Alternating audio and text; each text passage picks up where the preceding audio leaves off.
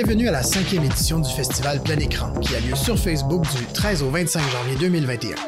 Nicolas Krief au micro, très heureux d'animer encore cette année les conversations avec les cinéastes invités à la compétition nationale. Les conversations sont présentées par la Caisse des Jardins de la Culture, que nous remercions pour son soutien. Aujourd'hui, on reçoit Simon Gionnet, réalisateur, et Marianne Fortier, comédienne, pour leur film Cayenne. Simon et Marianne, merci beaucoup d'être euh, parmi nous euh, de cette euh, comment dire de cette manière virtuelle pour parler de votre film Cayenne qui va être présenté à plein écran. Est-ce que ça va bien? Commencer comme oui, ça. merci de nous inviter, c'est vraiment cool. Ben, ça fait plaisir. Oui, ça, ça va bien. on va commencer par, je pense, la question de base qui est est-ce que vous pouvez nous, nous présenter votre film qui s'appelle Cayenne? Oui. Simon, je pense que Simon, tu peux y aller, maître d'œuvre euh, à la base du projet, tu peux, tu peux le présenter. C'est un court métrage de fiction. Euh, c'est un huis clos nocturne qui se déroule dans une station essence euh, la nuit en région, qui suit une jeune femme qui travaille comme commis et durant son corps de travail, un conducteur a un problème mécanique à sa voiture et se rend auprès de la commis pour obtenir de l'aide. Et puis, après hésitation, la commis décide de sortir pour lui prêter main forte. Euh, et à partir de ce moment-là, elle euh, se demande si elle aurait dû ou non euh, lui accorder sa confiance de prime abord. Puis, mettons, Marianne, ta version de ça, ce serait quoi? Ben, c'est pas mal ça, oui. OK. Je dirais que... avec la version officielle, on va appeler ça. Ça le fait, ça le fait. Simon, est-ce que tu peux nous parler de, de, de l'écriture de ce film-là qui, est, qui est assez c'est un film qui est assez euh, dans l'air du temps, disons. Euh, puis euh, moi, c'est ça, la, genèse, la genèse et l'écriture du film. la genèse à la base, ça a été vraiment de, les discussions que j'ai eues avec des, amis, des, femmes de mon entourage, par rapport à des expériences qu'elles avaient vécues, des expériences qu'elles avaient trouvées elles-mêmes tendues, mais ambiguës aussi, c'est-à-dire qu'elles étaient ressorties de certaines expériences, des fois en présence d'hommes, ou est-ce que euh, elles avaient comme senti une certaine violence, mais en même temps, elles ressentaient aussi une culpabilité de peut-être avoir, disons, attiré le regard de l'homme sur elles. Euh, il y avait un sentiment de honte, il y avait un sentiment de colère à la fois. Donc, il y avait comme une sorte de d'entremêlement de sentiments un peu conflictuels qui m'intéressaient, que je trouvais intéressant, puis que j'avais moi rarement vu à l'écran et auquel j'avais pas été vraiment confronté, surtout encore comme, comme, comme homme. Donc, euh, partant de là, j'essaie de voir comment je pourrais essayer de transposer une situation euh, en, termes, disons, cinématographiques où le spectateur serait un peu placé dans cette ambiguïté-là du personnage principal. Euh, voilà. Ouais. Ça a été ça. Donc, l'écriture, c'est toujours un peu articulé autour de cette question-là, c'est-à-dire comment essayer de garder l'ambiguïté entre les personnages, dans la situation, comment faire douter le spectateur comme l'a commis qui est le personnage principal, doute. Euh, c'est vraiment ce qui a comme guidé surtout l'écriture du film. Ouais. Puis toi, Marianne, à quel moment tu t'embarques dans, dans ce train-là? Ben, euh, je sais pas, ça faisait combien de temps que tu écrivais ton scénario, par contre, Simon, mais euh, on a quand même. Deux, mois. Deux mois. Deux mois, ça. On a quand même beaucoup discuté ensemble de ça parce que, ben, c'est une situation. Euh, je pense qu'on est beaucoup de femmes à la vivre. Puis, ben, de de discuter de ça avec Simon, c'était quand même intéressant parce que parce qu'effectivement, j'en avais rarement euh, vu à l'écran de cette ambiguïté-là, en fait. Moi-même, je me suis posé la question souvent, tu sais, des fois quand je marche dans la rue, je sais pas pourquoi, mais là, il y a un sentiment d'insécurité que j'ai. Euh, est-ce que c'est parce que j'ai été influencée par euh, ce que je vois dans les médias, mais qu'en fait, je suis full en sécurité, puis je me fais des, des, idées? des fois, comme ton instinct me dit, oups, il y a quelque chose qui marche pas, mais c'est juste moi, tu sais, qui est comme en train d'imaginer des trucs ou il y a vraiment un sentiment de danger que je devrais ressentir à ce moment-là, de, de marcher avec des clés entre tes doigts des fois ou des trucs comme ça. J'ai eu souvent cette discussion-là avec des amis, dont Simon, qui avait en fait jamais réalisé que ça se pouvait.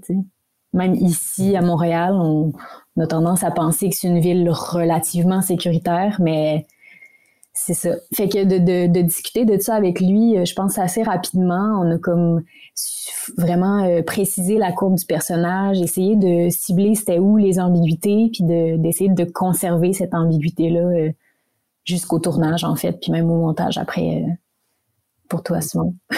Donc, c'était toujours de, de, de, marcher sur cette fine ligne-là sans jamais aller d'un bord ou de l'autre. Est-ce que c'était comme ça aussi avec Jean-Sébastien Courchaine qui joue le, personnage du, du, du, gars?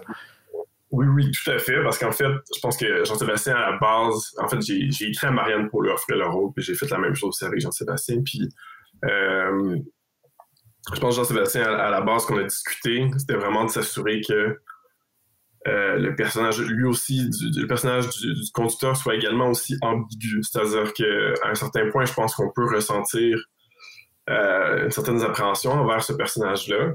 Euh, mais au début, il fallait qu'il soit quand même, qu'il apparaisse de confiance, puisque je trouve, de, ben, non seulement Jean-Sébastien est un, est un, bon acteur, mais en plus, je trouve qu'il a, il, a ce casting-là également. Il a ce casting du bon gars, mais il a également ce casting du gars un peu louche. dans, dans, le passé. C'est un bon mix. Il, il, un peu des deux dans le passé.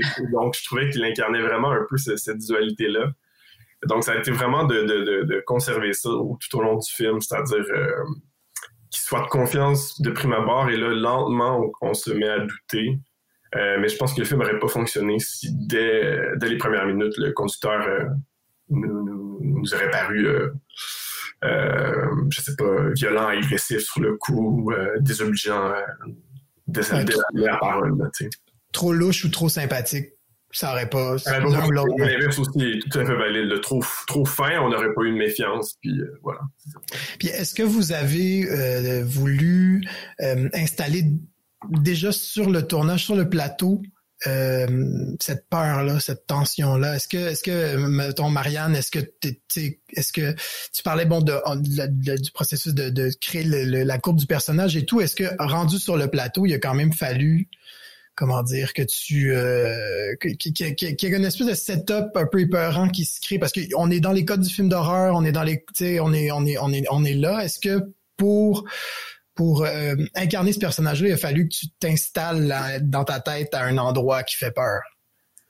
Euh, pas particulièrement, non, mais je suis pas. Euh, ça dépend aussi de comment on fonctionne comme comédien, je pense, mais je suis pas une grande fan de, du method acting ou du d'être ton personnage durant la durée du, du tournage. Ça me je sais pas, ça vient pas me chercher moi, mais disons que sur le tournage, je pense qu'on était euh, des, des chums qui font euh, qui font un projet qui nous euh, qui nous qui nous passionne puis qu'on pense qu'il va réussir à, à, faire questionner les gens et tout. Donc tout ça a été fait vraiment dans le dans la grande collaboration en fait. Puis c'est entre autres ça que j'ai aimé justement du tournage, mais il y avait pas de non, il y avait pas d'atmosphère nécessairement euh, stressante ou quoi que ce soit. C'est sûr que bon, euh, sur le bord de, de, l'autoroute euh, la nuit, en camisole à l'automne, c'était c'était difficile par moment. Je pense que ça a été difficile pour tout le monde au niveau des, de l'énergie et tout, mais on c'est ça, ça s'est fait dans la camaraderie. Donc pas de t'as pas fait de mécanique pendant trois ans pour préparer le rôle. C'est ça que je comprends. Non. OK. non. Honnêtement, c'est quand même quelque chose ça aurait pu m'arriver.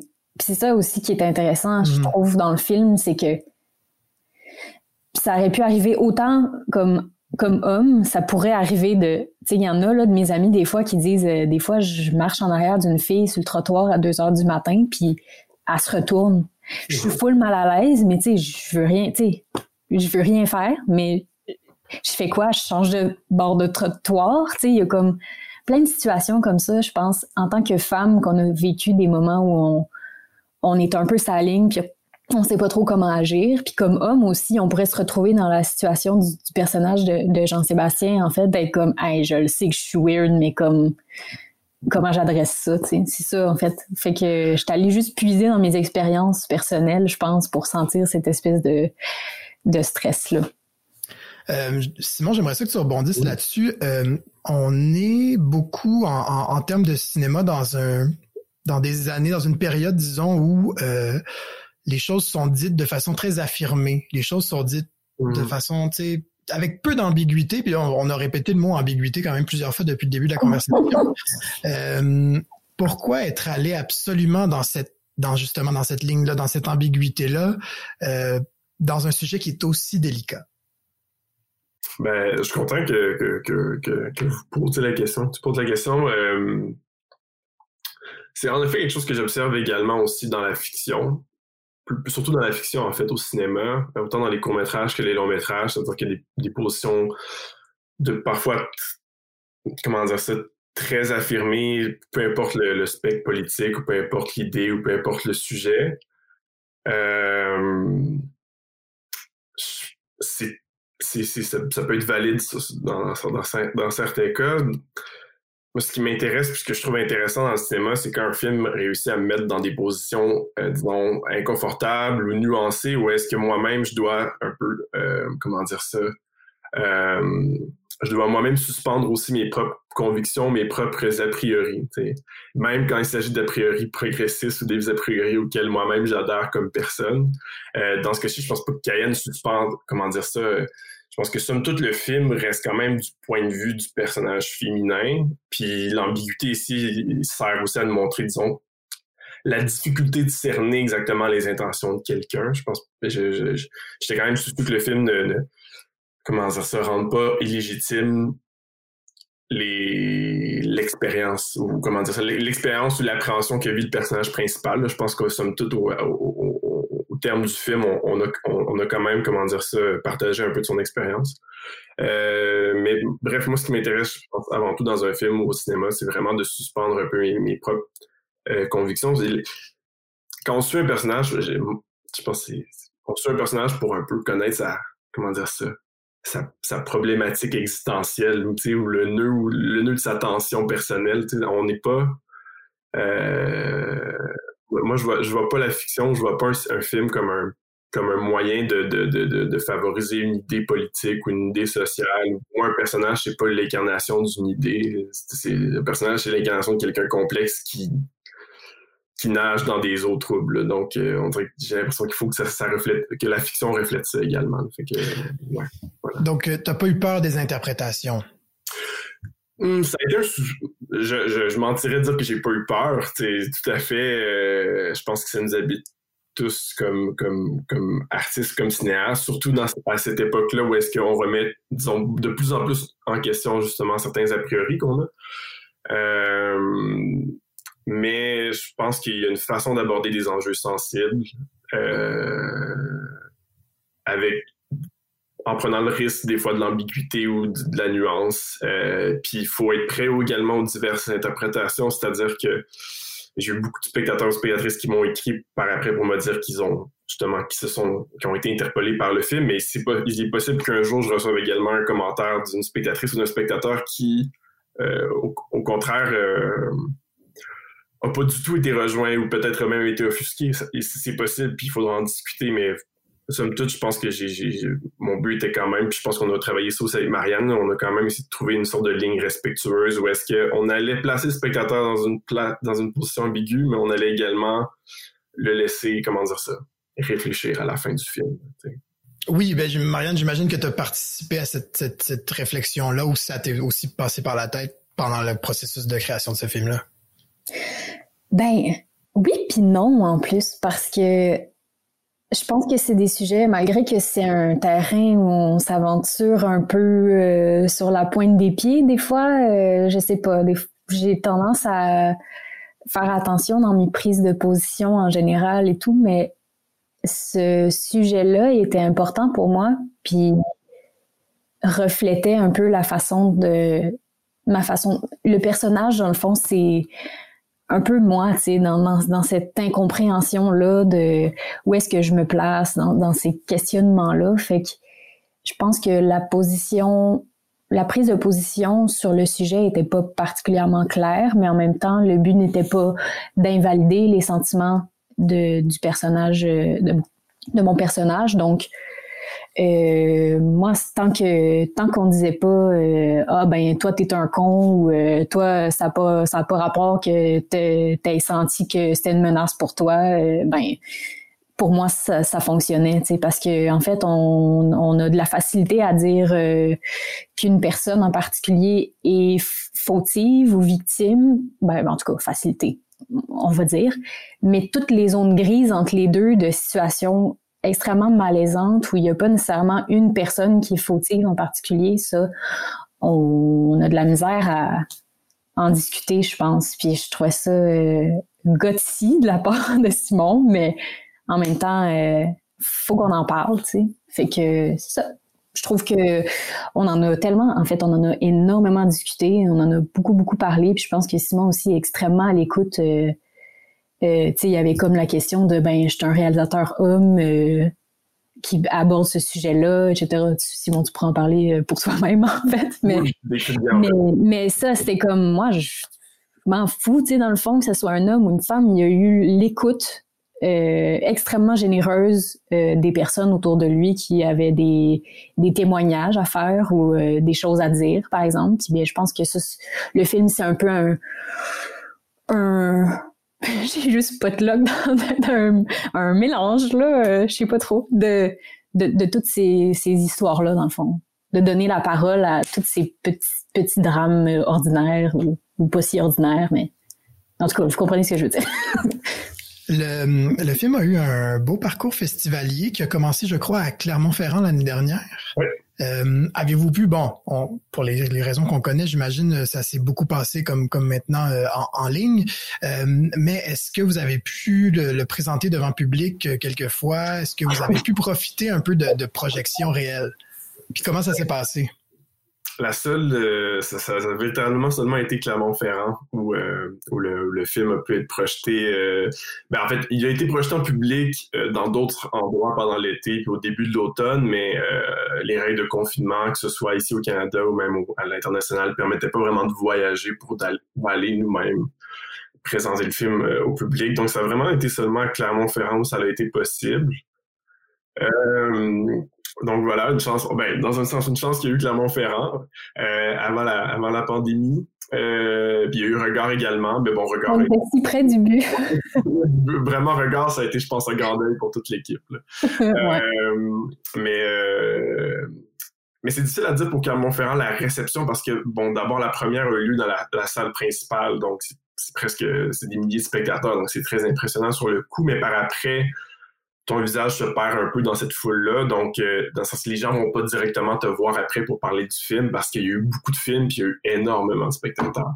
Euh, par contre, avec Clermont-Ferrand, après la projection, il y a toujours euh, le lendemain matin, souvent il y a une entrevue avec les médias et donc là, les gens sont, les spectateurs qui ont assisté aux projections peuvent venir poser des questions et puis là, les gens sont venus me parler du film pour me dire qu'ils avaient apprécié ou euh, me poser des questions sur euh, sur l'atmosphère, sur les personnages. Donc ça, ça a été, ça a été agréable. Ce qui était chouette également, c'est aussi que Clermont-Ferrand rassemble une grande communauté de cinéastes aussi là, à travers le monde. Le film était en compétition internationale. Puis il y avait aussi, il y a eu aussi un échange avec des cinéastes venant de, de partout dans le monde qui, euh, je peux parler à tout le monde, mais il y en a qui ont apprécié le film. Puis moi aussi, j'ai pu apprécier des films d'endroits euh, que je connaissais pas, avec des sensibilités qui m'étaient un peu étrangères. Ça, ça a été comme une belle expérience, disons, avant, avant la pandémie. Voilà. Est-ce que, euh, j'ai une question, moi. Est-ce que euh, à Clermont-Ferrand, tu as senti que cette situation-là, c'est ça venait toucher des cordes sensibles aussi? Comme est-ce que tu penses que c'est un sujet qui est international et donc ça peut toucher n'importe quelle sensibilité un peu partout euh? Je pense que oui, oui, ça, ça venait toucher euh, différentes sensibilités, peu importe l'origine ou euh, le pays de provenance des spectateurs ou des spectatrices. En France, on m'a laissé des fois entendre que peut-être que ces situations même étaient des fois même plus plus euh, comment dire ça? Pas plus frappantes là, mais disons euh, je pense que je pourrais me risquer à dire que c'est même un peu plus documenté des fois, la, disons, euh, la, la, la, la, sécurité euh, des femmes euh, à Paris, par exemple, ou dans certaines, villes françaises qui, est beaucoup plus menacée. donc oui, moi en France, ça avait une résonance particulière. Puis il y a des gens qui m'ont, il y a quelques personnes qui m'ont parlé d'expériences qu'ils ont disons, dans le métro de Paris ou ailleurs. Je sais pas que Paris est l'endroit le plus, à risque, mais oui, oui, ça a résonné. Puis public français, oui, je pense que là-dessus, il n'y a pas de grande différence entre ce qui se vit ici et ce qui peut se vivre ailleurs. Euh, En terminant, j'ai une question pour toi, Marianne. Selon mes recherches, j'ai compris que tu faisais de la direction photo. en plus de jouer.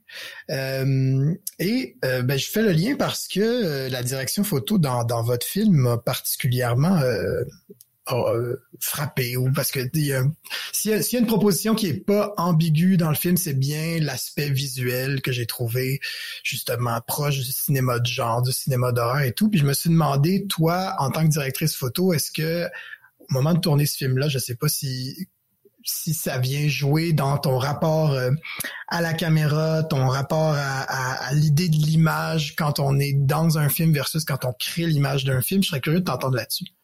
Ben, c'est sûr que c'est un détachement que je dois faire quand euh, quand je travaille sur des plateaux comme comédienne, c'est sûr que là, euh, ben, je, suis vraiment euh, très contente de, la direction photo de, François Herkiel. Je trouve qu'il a vraiment fait un beau travail. Euh, mais on doit arrêter de penser à tout ça, ce qui est autour, parce que c'est comme une un niveau de stress euh, que tu ben, un niveau de stress. C'est juste trop, d'informations dans le fond. Euh, ça m'a aidé comme comédienne à certains niveaux c'est-à-dire euh, quand je vois mettons le choix d'objectif qui est pris pour la caméra je sais où me placer. Euh, je sais ça va être quoi la largeur du cadre. Je sais c'est quoi mon terrain de jeu dans le fond devant la caméra pour faire la scène. je sais aussi comment fonctionnent les objectifs, mettons, quand on veut mettre euh, le, je sais pas comment euh, parler de ça de façon euh, simple, mais mettons quand on veut que ça soit au foyer, que ça soit pas flou, là, ben il faut pas que je bouge comme ça tout le temps parce que c'est la, job qui est vraiment difficile pour la personne qui fait le point. c'est plein de petits trucs comme ça que je trouve le fun, puis je pense que ça nous aide à tous travailler ensemble, c'est d'aller chercher sa lumière à place de d'ignorer des trucs comme ça, mais penser à son image, son image après ça, euh, faut juste être libre quand on joue puis penser à rien d'autre. Donc euh, c'est ça, de s'en remettre euh, complètement au directeur photo qui a vraiment beaucoup de pouvoir sur le film et qui en tout cas, moi je trouve c'est vraiment un excellent, c'est vraiment très très beau comme travail. C'est un mélange de toutes sortes de qualités, puis en tout cas, je trouve ça vraiment hot comme, euh, comme métier, la direction photo. Super. Ben, euh, Simon, Marianne, euh, merci beaucoup de vous être prêté au jeu. Bravo pour votre bravo pour votre beau film Cayenne et ben il va être présenté pendant le festival donc sur Facebook comme comme à chaque année. on, c'est là c'est notre c'est, notre terrain de jeu.